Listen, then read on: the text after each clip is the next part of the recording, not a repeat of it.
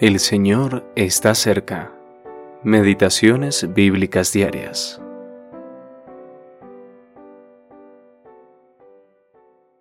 ¿Por qué buscáis entre los muertos al que vive? Lucas capítulo 24 versículo 5. Cristo, el principio de una nueva creación. Resucitado, el Señor irrumpe cargado del pleno fruto de su total victoria sobre el poder del enemigo. El periodo anterior había sido la hora del hombre y la potestad de las tinieblas.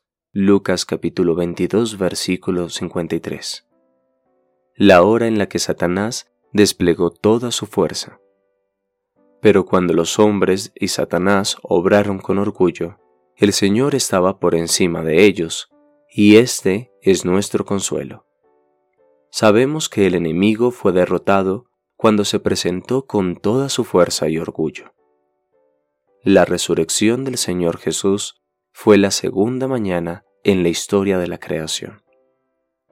Cuando se pusieron los cimientos de la antigua creación, las estrellas del alba cantaron juntas. Job capítulo 38 versículo 7. Pero esta hora se estropeó. Adán fue engañado y a causa de su pecado, todo lo que Dios le había confiado, véase Génesis capítulo 1 versículo 28, lo abandonó en manos de Satanás, el cual usurpa esta autoridad. Como consecuencia, la muerte entró en el mundo. Romanos capítulo 5 versículo 12. Sin embargo, el Hijo de Dios también entró en escena. Tomó sobre sí mismo la culpa y la muerte que nosotros merecíamos.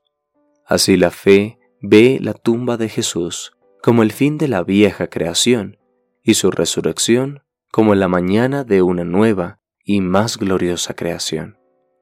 Es el fundamento de un reino que permanece.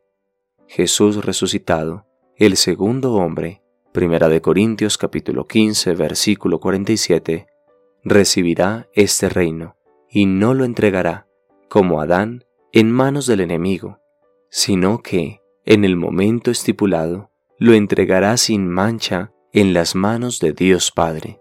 Primera de Corintios capítulo 15 versículo 24. Qué satisfactorio y alentador es ver al Señor deshaciendo de esta forma todo el daño causado por la rebelión del primer hombre. Qué bendición poder contemplar cómo reparó la brecha conforme a la justicia de Dios. ¿Y quién puede expresar la gloria de aquel momento en el que la misericordia y la verdad se encontraron? ¿Quién puede entender las inescrutables riquezas de la sabiduría y del conocimiento de Dios en tal misterio? Y en esto Él se manifiesta a sí mismo. Dios se revela en la obra de la gracia y en sus frutos de gloria para que así podamos conocerlo y seamos felices con la certeza de su amor por medio de Jesús. J. G. Bellet